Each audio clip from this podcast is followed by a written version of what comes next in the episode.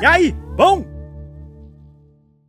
Então, neste terceiro episódio, vamos falar sobre 2018, que foi o ano, meu amigo, que a vida deu as, a, os seus pulos.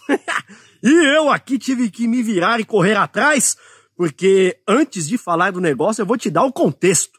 Porque o contexto é que realmente acelera o processo.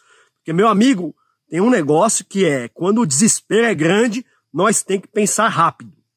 E 2018, a minha patroa mudou para cá, no final de 2017, comecinho de 2018, veio para cá com todas as suas malas, as suas roupas, ocupou a casa inteira, mas eu estava muito feliz porque agora ela estava aqui comigo no campo, nesta tranquilidade, e ainda não tinha renda, a gente estava lutando aí, brigando. Ela também não tinha, tá? Porque ela estava vindo da cidade também. Então eu estava sobrevivendo com o que eu tinha ali, um pouco ainda guardado. E 2018 eu recebi uma proposta da empresa que eu trabalhava antes, da consultoria, que eu falei para vocês que eu fundei, mas aí já não era mais como fundador, era como funcionário, para eu ajudar lá, fazer ali algumas horas à distância e aí eu só teria que ir para São Paulo de vez em quando. Eu aceitei, mas foi um grande desafio, porque a internet aqui era péssima na época, e a gente vai chegar lá, porque essa história aí dá uma reviravolta. E aí, 2018, então, eu comecei a tocar o meu negócio rural, ao mesmo tempo que eu estava lá trabalhando para a cidade para ter alguma renda, para quebrar um galho, para fazer um bico. E em março de 2018, ou abril, abril, minha esposa engravida, meu primeiro filho, minha esposa grávida, e aí, além do negócio rural, do negócio na cidade, eu tive que construir um quarto pro moleque, porque não tinha, só tinha um quarto aqui, ó, na casa, e tive de trocar de carro, porque eu tinha uma montana, montana, meu amigo, é dois bancos a caçamba, não dá para levar o moleque na caçamba, então eu precisei trocar de carro, tudo isso em 2018, então, no desespero, a gente começa a andar mais rápido. E vamos falar então primeiro do negócio rural, que é o que vocês estão mais empolgados. E 2018, então, eu descobri que o Inatura, né, no finalzinho, no comecinho de 2018, finalzinho de 2017, descobri que o Inatura não funcionava, eu não conseguia ter volume para pagar o frete. Então eu pensei, pô, vou criar a minha linha de saladas. E foi isso que eu fiz. Minha esposa é designer, ela que criou a embalagem, eu tinha um sócio, que é o Diego, que é produtor, mora no campo, que desde o começo aí estava junto comigo e ajudou bastante. Ele já tinha essa visão aí rural. E eu fui atrás de um chefe que poderia assinar a minha linha de produtos. Um chefe para assinar a minha linha. Você acha que nós é invocado? Nós é invocado.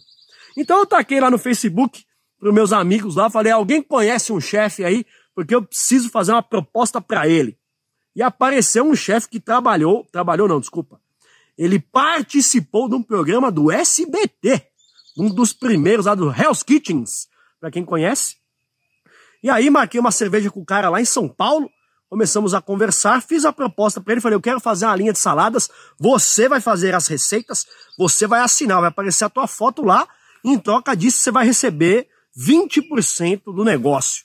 Ele topou, falou, vamos adiante, quero sim, e foi aí que eu criei a marca, se chamava Ready for You.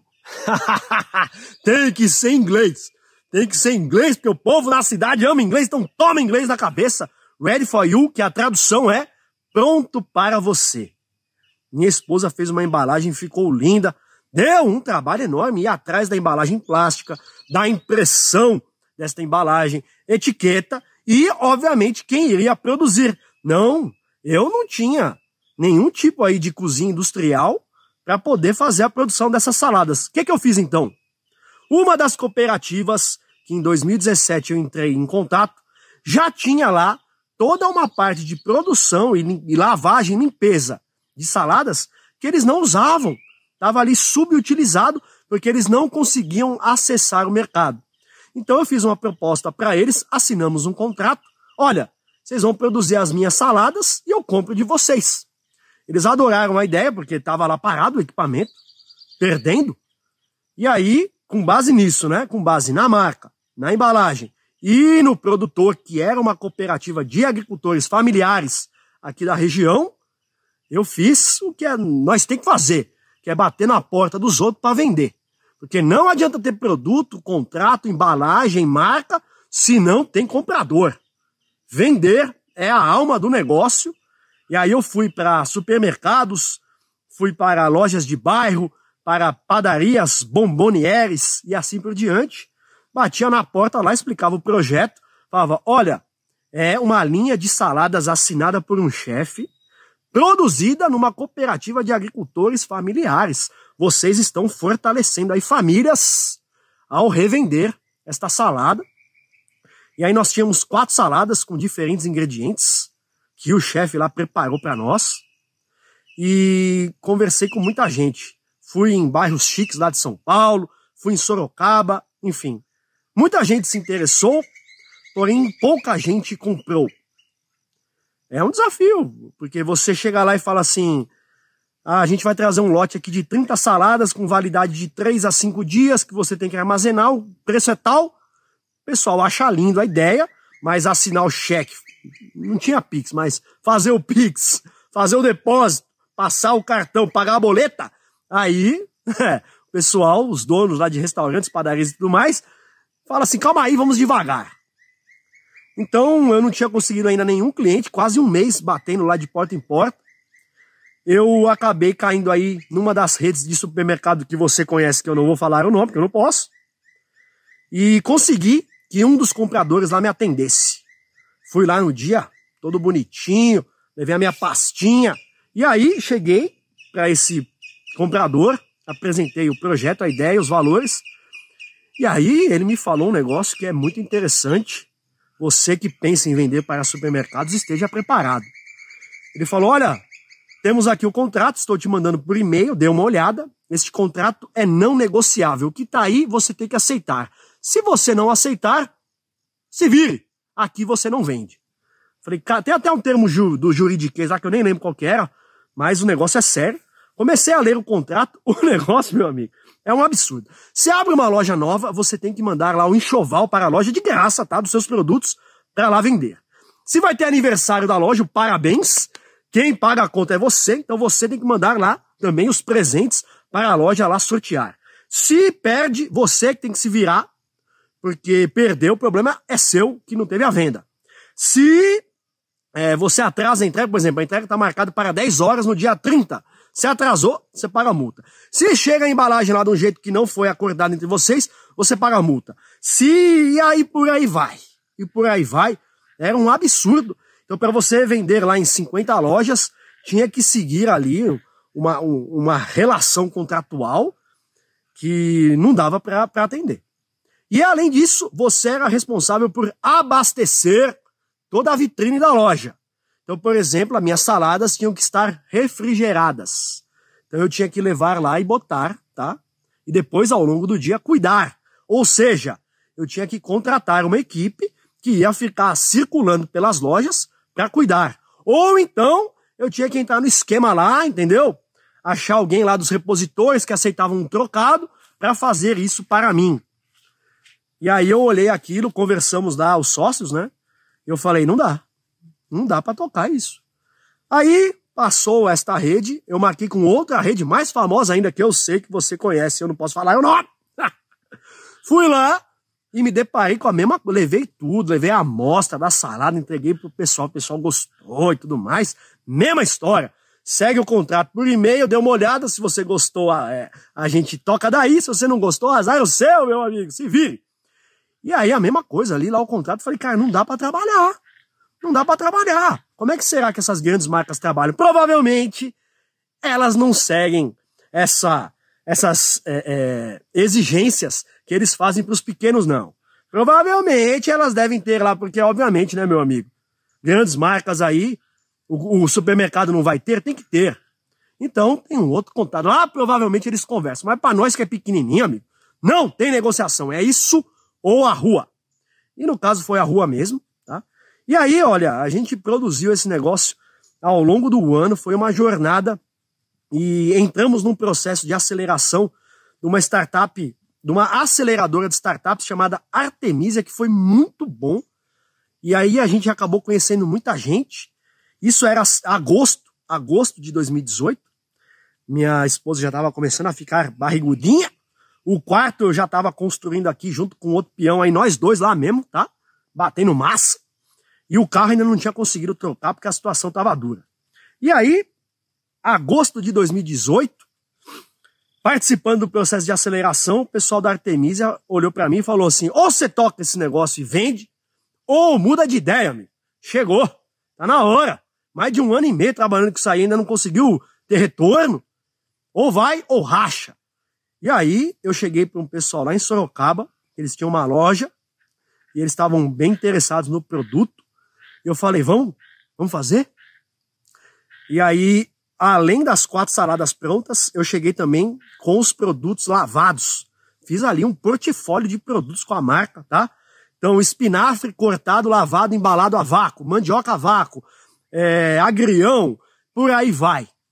Tinha tudo possível e imaginável que a cooperativa estava produzindo com a nossa embalagem, com o nosso selo, tudo bonitinho, assinado pelo responsável técnico da cooperativa, tá? E aí, finalmente assinei o contrato com o primeiro comprador. Em setembro, a gente organizou o meio de campo.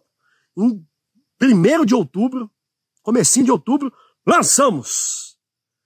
Teve lá a produção na cooperativa, embalou tudo bonitinho, foi entregue na loja. Vamos trabalhar. Fiz uma ampla divulgação nas redes sociais com anúncio lá no local, da onde era a loja, no bairro, tá? Paguei do bolso. Divulguei a loja lá do rapaz que confiou no trabalho. E para aquele pessoal ali, eu falei: olha, se você chegar na loja apresentar este cupom, você ganha 10% ou 15% de desconto. Então eu conseguia ver se o pessoal ia chegar lá. Muita gente se interessou, muita gente acabou fazendo a compra direto da salada, numa quantidade ali pequena, mas, por exemplo, ah, eu quero só quatro unidades. Tudo bem. A gente combinava com a loja, a loja contratava lá o delivery, né, o motoboy, enfim, e entregava lá para a pessoa com base no anúncio, com venda ali local. E teve algumas poucas pessoas que chegaram lá e compraram na loja também, mas foi, foi muito menos. A grande maioria dos pedidos foi delivery. Aí fizemos o segundo pedido, estava começando a ir, e aí a loja mandou uma mensagem, acho que travou o vídeo, sei lá, vamos que vamos. Aí a loja mandou uma mensagem para nós em novembro, dizendo que eles estavam entregando o ponto. Porque nada que tá difícil não pode piorar, amigo.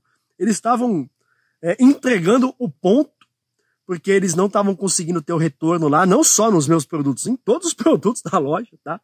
O locatário pediu o imóvel de volta, e aí, meu amigo, eu falei, e agora? Que o primeiro cliente que estava começando a rodar, já gastei uma grana com anúncio, o pessoal estava interessado, acabou. Eu falei, amigo, mas não tem jeito. Ele falou, não tem jeito, amigo. Eu sinto muito, mas eu tô mais esperado ainda, que eu tô entregando ponto. Imagina você aí, que pode vender em qualquer lugar. Falei, poxa, é verdade. Aí, novembro, dezembro, fiquei desesperado, corri atrás, já tinha pedido encomendado com a cooperativa, fui atrás de outros compradores. Nossa, fiz condições, eu vou vender a preço de custo para você, que é pra gente vender, pra gente começar e tal. Mesmo assim, o pessoal não topou. Isso em Sorocaba, isso em São Paulo, região oeste ali de São Paulo. Então, foi muito complicado, tinha muitos concorrentes. E o que eu noto é que o valor de venda, que era muito mais alto, tinha uma margem muito mais alta do que o Inatura, tá? Não era competitivo. Então eu ainda teria que batalhar mais para a gente aumentar o volume, para ganhar mais margem, para ter uma venda melhor, para realmente atender a demanda do lojista, porque imagina, eu vendo para o lojista, o lojista tem que botar mais uma margem dele para vender, para o negócio ser viável para todo mundo. E o cliente final não enxergava tanto valor assim na minha salada, na assinatura do chefe e tudo mais. E aí, em dezembro de 2018, reunimos todos e eu falei: olha, eu vou desistir. Eu não consigo mais. Meu dinheiro acabou. Eu vou ver o que, que eu vou fazer aí. Meu filho vai nascer em janeiro. Minha mulher nessa hora já estava explodindo a barriga dela. E eu não vou conseguir tocar isso mais. Então, estou desistindo. Estou passando aí para vocês. Fiquem à vontade para tocar do jeito que vocês quiserem, né? E eles desistiram da ideia também. Eles falaram, não, Arthur, sem você a gente não vai fazer. Em 2018, no finalzinho, eu quebrei pouco antes do meu filho nascer. Mas aí aconteceu uma coisa. no finalzinho de 2018, algumas pessoas que me acompanhavam na capital, em São Paulo, meus amigos, falaram: Ô Arthur, eu queria saber como é que você comprou um sítio. E aí eu falei: É mesmo? É, a gente tá muito curioso, eu quero fazer o mesmo. Aí eu falei: Tá, eu vou gravar uns vídeos aí no Instagram e divulgo para vocês. Aí o pessoal falou: Beleza, Arthur, obrigado, bacana. E um dos amigos virou para mim e falou: Arthur, eu não tenho Instagram, bota no YouTube aí, vai. Eu falei: Ah, amigo, bom trabalho, cara, nem tem o canal. Ele falou: Vai, faz aí, Arthur, eu quero ver. Aí eu taquei no YouTube, meus primeiros vídeos eram de pé, estão até hoje no canal. Se vocês voltarem lá no canal no YouTube, tá lá os videozinhos de pé. 2018 que eu gravei, 2000, isso, 2018, finalzinho de 2018. Então lá e dei o nome de Fuga para as Colinas, porque eu, a minha esposa, a gente brincava muito, ah, a gente tá fugindo para as colinas. E, em paralelo a isso, desta experiência de começar a conversar aí com muitos agricultores, eu fui percebendo que eles me reclamavam do seguinte: Ó, oh, Arthur, legal que você quer vender aí tal, é, mas me manda mensagem na segunda, porque final de semana eu tô na propriedade e eu não tenho sinal lá de internet. Ou então eu mandava mensagem pro agricultor e falava assim: opa, você vai ter produção amanhã? E ele não visualizava no WhatsApp. Passava ali um, dois dias, ele falava: Ô Arthur, desculpa, é que eu tava sem conexão. Então, no final de 2018, quando eu quebrei, meu canal do YouTube começou a ter os primeiros views e eu percebi que talvez o desafio no campo era o mesmo que eu estava vivendo, que era ter uma boa internet. E aí a minha vida mudou, meu filho nasceu, e muitas coisas aconteceram. E eu conto esta história no próximo episódio do podcast. Confere lá. Tamo junto! E aí, bom?